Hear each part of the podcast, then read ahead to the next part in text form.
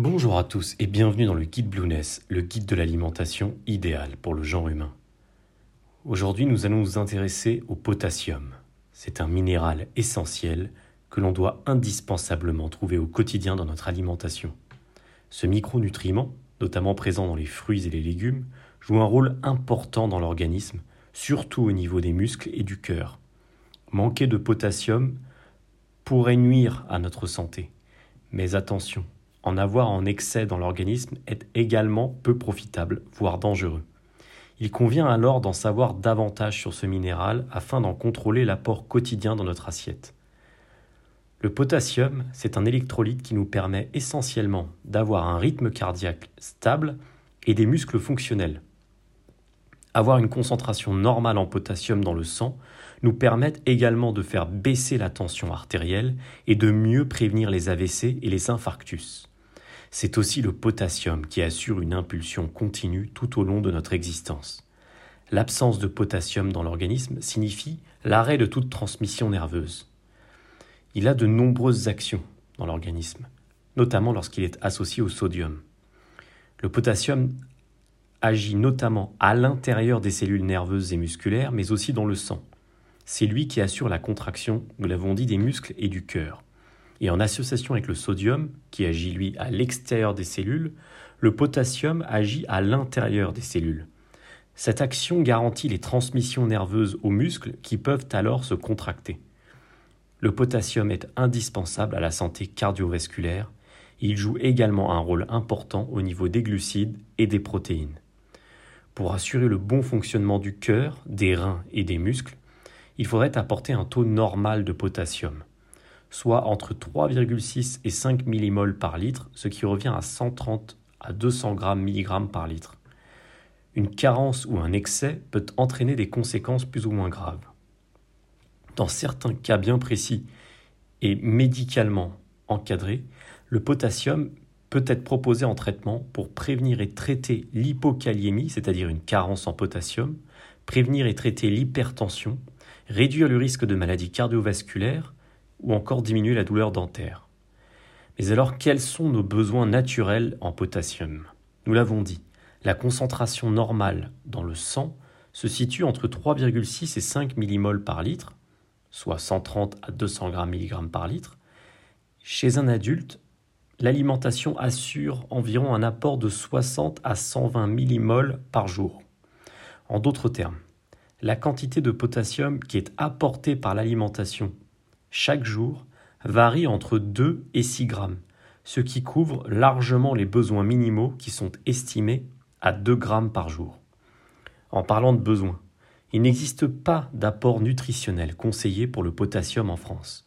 En pratique, les apports couvrent les besoins minimaux de l'organisme. Toutefois, de récentes études ont démontré l'intérêt du potassium pour prévenir l'hypertension artérielle, voire les maladies cardiovasculaires, notamment les accidents vasculaires cérébraux. C'est la raison pour laquelle, en septembre 2016, l'Autorité européenne de sécurité des aliments a réévalué la valeur de référence du potassium à 3,5 g par jour pour les adultes au lieu de 2 g.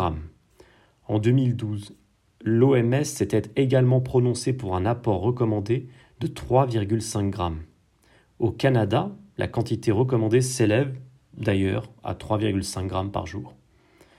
En général, il suffit d'adopter une alimentation riche en fruits mais surtout riche en légumes, adaptée à chaque âge pour atteindre les apports quotidiens nécessaires en potassium. On retrouve du potassium dans quasiment tous les aliments mais à des taux évidemment diversifiés. Les fruits, les légumes sont les principales sources, mais on en trouve aussi dans des quantités non négligeables dans le bœuf, le poulet, les œufs et le poisson. Parmi les meilleures sources de potassium, on citera notamment les légumineuses, donc les lentilles, les haricots secs, les pois secs, les fèves, que l'on retrouve principalement dans le régime méditerranéen. Il y a également les légumes, comme par exemple les épinards, les brocolis, les choux, les courges ou encore les champignons. Les avocats, qu'on retrouve dans le régime low carb. Les oléagineux, comme les noix, les amandes, les noisettes, également recommandé en low carb, la viande, les macros, les sardines et éventuellement le chocolat noir à petite dose. Tous ces aliments font partie du guide Blueness. Vous, retrouvez la, vous retrouverez la liste complète des meilleurs aliments qui sont sources de potassium directement dans le guide Blueness. Quels sont les signes d'un manque de potassium? Il y a la fatigue, la faiblesse, les crampes musculaires, les ballonnements, la constipation, la paresse intestinale ou encore les douleurs abdominales. Une carence aiguë en potassium est qualifiée d'hypokaliémie. C'est une carence qui peut causer une arythmie cardiaque et une paralysie musculaire. Ce déficit se corrige, généralement avec un apport alimentaire suffisant en potassium et l'intervention d'un médecin s'impose dans les cas les plus graves.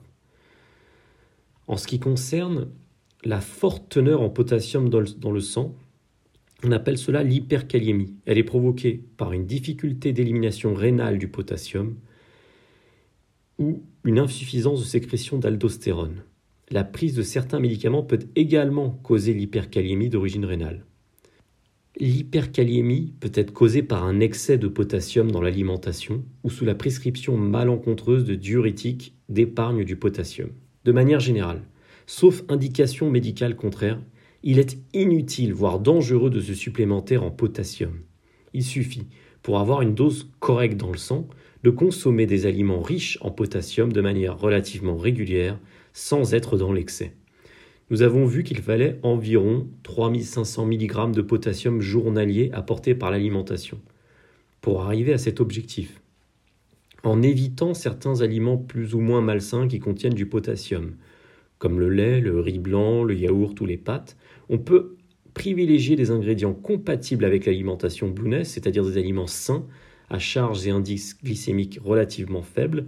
il suffira alors de consommer par exemple, c'est juste un exemple, lors d'une même journée, deux œufs entiers le matin, une cuisse de poulet le midi accompagnée de champignons ou de lentilles, un avocat l'après-midi et 20 g d'amandes ou de noix, et enfin 200 g de poisson avec en guise d'accompagnement du fenouil ou des épinards. Ce qui fera un total d'environ 3,7 g de potassium dans la journée, ce qui est déjà un peu au-dessus de la recommandation journalière. Et ce, sans aucune supplémentation.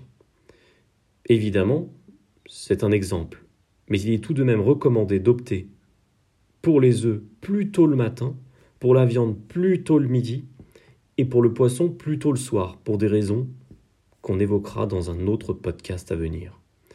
Par ailleurs, pour les sportifs, il est possible d'ajouter après le sport une banane, qui représentera environ 420 mg de potassium, ou environ 40 centilitres d'eau gazeuse, comme la Vichy Ceinture ou la Badois, afin de faire ces recharges de potassium après une activité sportive intense.